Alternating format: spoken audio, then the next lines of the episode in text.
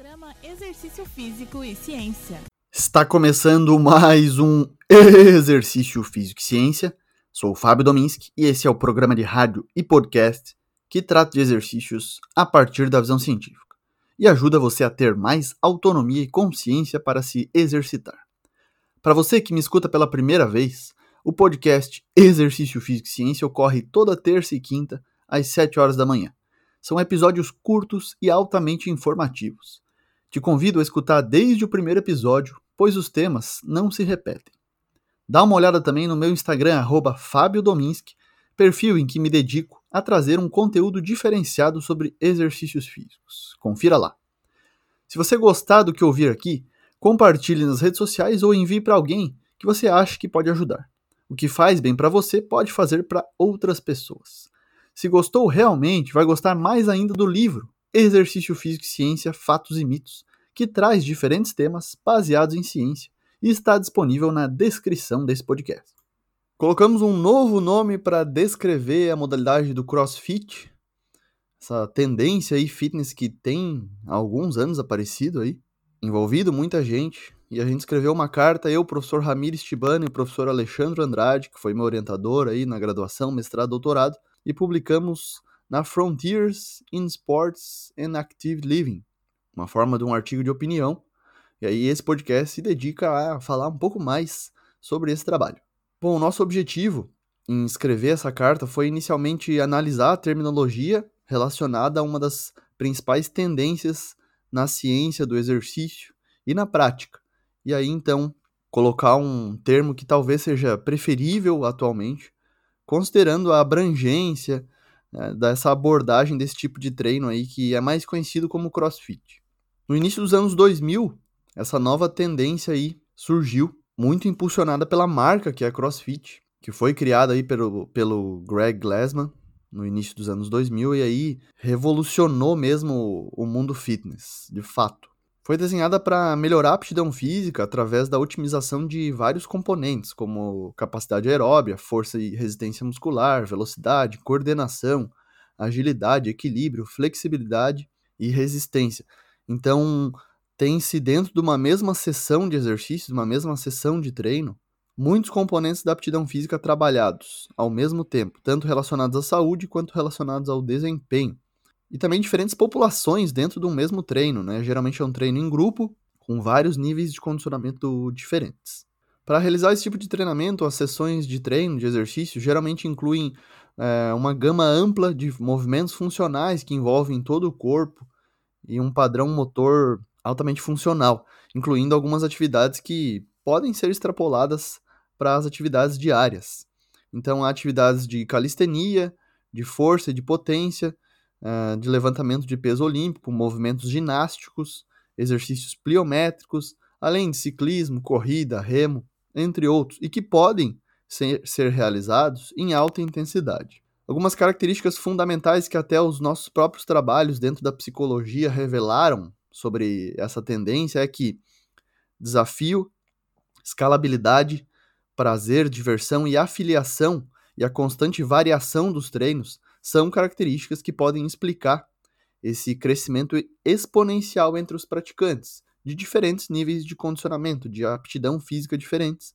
E aí isso inclui indivíduos saudáveis buscando uma prática para condicionamento físico e saúde, assim como indivíduos obesos, mas também atletas e praticantes diversos.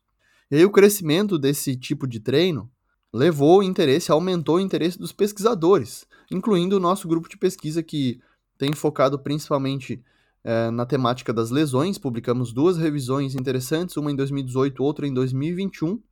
Duas revisões sistemáticas aí envolvendo a primeira 10 estudos e a outra 26 estudos. Inclusive, criei um grupo no Telegram, vou deixar aqui na descrição do podcast o link para você entrar lá e ter acesso a esses artigos que eu estou falando, assim como os que eu publico no Instagram, arroba Fábio Dominski. Entra lá, é um grupo para divulgar conteúdos, artigos diversos. Então faça parte lá também hum, desse grupo. Em outra rede aí a gente também atuando. Além das lesões, a gente trabalhou bastante, publicamos alguns artigos sobre a parte psicológica, psicologia do exercício, em dois aspectos. Primeira revisão sobre os aspectos psicológicos mais gerais, levantando a literatura, tudo que havia na ciência sobre a parte psicológica, e também de motivação. O segundo trabalho focou na motivação de praticantes de CrossFit. Fizemos dois trabalhos também legais de revisão publicados em boas revistas internacionais. Bom, a partir do crescimento aí do interesse do desenvolvimento dessa tendência fitness, vários termos para denominar, para chamar esse tipo de treino têm sido usados, tanto na ciência quanto na prática. Na prática, de fato, o termo CrossFit, que é dessa marca, é, praticamente imbatível, né? A gente vê as pessoas conversando desde a mídia a conversas em bares, em, em conversas informais mesmo, e também na pesquisa científica. Então a gente fez um levantamento ali na PubMed para ter noção desses termos e é o termo mais utilizado, CrossFit. Né? Mas, nos últimos anos, tanto na pesquisa quanto na prática, a gente viu um aumento na variedade de termos utilizados, e às vezes para descrever a mesma coisa, mas diferentes programas de treinamento. E aí se usou CrossFit, se usa High Intensity Functional Training, que é o HIFT, traduzindo treinamento funcional de alta intensidade, ou treinamento multimodal de alta intensidade, o RIMIT, também treinamento, eh, programas de condicionamento extremo e treinamento modal misto, além do fitness funcional, que é o termo que a gente propõe nessa carta, Functional Fitness Training. Esse é o termo que a gente ah, considera mais adequado eu já vou contar o porquê. Alguns autores atualmente têm levantado aí a falta de um termo operacional que, que inclua é, todos os tipos de exercícios e componentes da aptidão física que essa tendência, que esse tipo de treinamento trabalha. Então ainda não há uma entre os cientistas, entre as pessoas, atletas, praticantes, coaches, toda a comunidade, não há ainda uma concordância a respeito desse termo, o que impulsionou a gente a escrever essa carta aí para tanto discutir os termos e aí também para colocar a proposição de um termo que seja preferível atualmente, pelo menos. Né? Não somos donos da verdade, temos aí o nosso ponto de vista e colocamos através de um artigo de opinião nessa revista, mas podemos ter mudar o nosso ponto de vista perfeitamente normal isso dentro da ciência. Assumimos isso sem problema algum. O primeiro termo é CrossFit, né? Então, que é uma marca fundada em 2000, e aí hoje a gente tem mais de 11 mil academias, boxes de CrossFit afiliados no mundo, segundo o CrossFit, o mapa de afiliações, de afiliados da CrossFit, que é disponível no, no próprio site deles. Para ser chamado de CrossFit, um box ele precisa ser legalmente reconhecido como uma afiliada oficial. Então, para você usar o termo CrossFit no nome, alguns aspectos têm que ser respeitados. A academia tem que ser afiliada, a metodologia tem que ser a, que aquela que a marca fornece, então as, as turmas, as classes oficiais e os exercícios promovidos por eles. A inclusão de um treinador, de um coach certificado pela própria marca. Né? Então, é, isso permite, com, além da taxa, né, do pagamento da taxa anual, que não é nada barato, isso permite aí que a, o local, o estabelecimento, use o nome CrossFit. A gente acredita que isso pode, o uso, pelo menos na pesquisa, pode diminuir ao longo dos anos nas publicações, principalmente devido ao medo dos pesquisadores de possíveis processos da marca CrossFit. Coisa que já aconteceu algumas orientações aí de, de uso de termo, de em algumas publicações prévias. Em 2011, alguns autores colocam o termo programa de condicionamento extremo para descrever essa tendência aí, o, o, o programa de treinamento.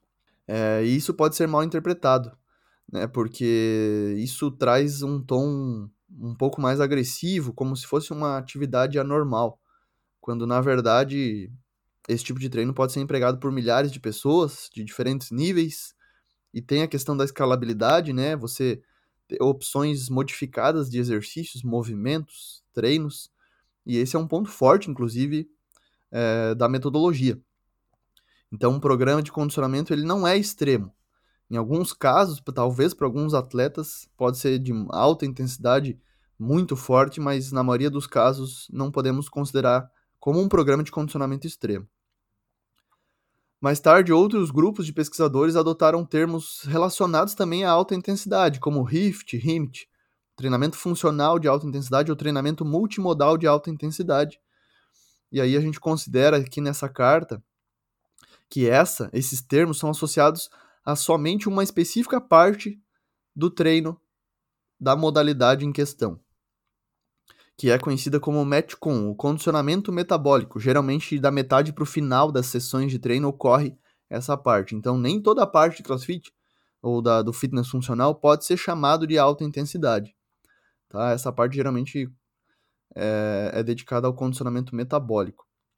Então, se, se, as pessoas querem se referir somente ao WOD, por exemplo, ao METCON, ao condicionamento metabólico, aí sim, talvez o termo HIFT ou HIMT pode até ser utilizado, mas ele não contempla toda a sessão de exercício que é composta por, por várias subpartes, né? Então, a gente até coloca no artigo uma tabela ali que é, com um exemplo de treino. E aí tem lá a parte de weightlifting, né, a parte de levantamento de peso, tem a parte de desenvolvimento de força, uh, de condicionamento ginástico, de condicionamento metabólico, que aí sim seria essa parte, e a parte de condicionamento aeróbio. Né? Então, olha só, pelo menos aí cinco partes é, de um treinamento de fitness funcional. E aí a gente propõe então a adoção do termo Functional Fitness Training como termo preferível atualmente, e aí, pelo menos no momento, ele consegue descrever a abrangência desse tipo de treino, que é caracterizado né, por uma variedade de padrões de movimento, atividades que incluem aí levantamento de peso, força, condicionamento ginástico, condicionamento metabólico e aeróbio, e os sistemas energéticos que, por, que por consequência são utilizados, ATP-CP, glicolítico e oxidativo. E aí esse termo é baseado em outros dois termos, treinamento funcional e physical fitness, ou seja, aptidão física, né? Como se fosse aí a mistura desses dois mesmo. Consideramos então esse termo como o mais abrangente e inclusivo para descrever essa variedade de atividades que é realizada aí e dentro do, dos boxes, dentro dos ambientes, ou mesmo em casa, independente de onde for a pessoa fazer. Mas o treinamento funcio o functional fitness é, vai desenvolver a capacidade das pessoas sobre vários âmbitos, aí capacidade aeróbia, força, a resistência muscular, as habilidades e potência, enfim. Então, o CrossFit seria um tipo de fitness funcional, tá? A gente encara dessa forma. Uh, ainda a gente coloca também que já há uh, uma Federação Internacional de Functional Fitness, a IF3, uh, que é uma organização específica que dá suporte ao crescimento desse esporte aí, né? Desse Functional Fitness como esporte. Uma organização que aí tem regras já bem estabelecidas, padrões de movimento bem definidos, e aí consegue organizar torneios, campeonatos com segurança e aí com um respaldo maior de uma organização esportiva. E aí a IF3 já está em tem várias federações nacionais reconhecidas pela Federação Internacional, então tem quatro na África, 14 na América, 8 na Ásia, 25 na Europa e uma na Oceania, totalizando aí em 52 países. Além disso, o Functional Fitness Training, esse termo, foi reconhecido né, como uma das tendências fitness dentro do top 20 do Colégio Americano de Medicina do Esporte para 2022. Apareceu primeiro em 2007 e atualmente é a tendência de número 14. Talvez a limitação do uso desse termo seja temporal, né? Pode ser que leve tempo para se estabelecer que esse termo seja mais utilizado do comparado à marca, né? Isso a gente não sabe se realmente vai mudar alguma coisa na prática. Provavelmente as pessoas vão continuar chamando de CrossFit, mas a gente tem na pesquisa esse termo aí como talvez o mais preferível atualmente para descrever essa tendência aí que é fortíssima, continua aí na prática, é, envolvendo muita gente. A gente tem vários programas aqui no, no Exercício Físico e Ciência falando sobre lesões no CrossFit, Lembre-se, é seguro, você pode fazer, experimente. É, vai ser divertido, provavelmente vai ser desafiador, vai ser algo que você se envolve, você cria vínculos, você se sente competente, você tem autonomia. Isso são necessidades psicológicas básicas, pontos fortíssimos para você fazer fitness funcional ou crossfit, enfim. O mais importante é a gente abranger ao máximo as, as atividades físicas e, e os exercícios para as pessoas se envolverem, melhorarem sua qualidade de vida, sua saúde. Então a ideia aqui não é ficar brigando por um termo mais atual que a gente considera melhor ou pior, enfim, e sim tentar abranger realmente uh, o universo da atividade física e da saúde, beleza? Esse foi mais um Exercício Físico e Ciência. Lembrando que todos os nossos programas você encontra no Spotify, no Google Podcast, na Amazon Music, na Apple Podcasts e também no YouTube. Um abraço e até a próxima. Você ouviu Exercício Físico e Ciência com o professor Fábio Dominski, na Rádio Desk FM 91.9.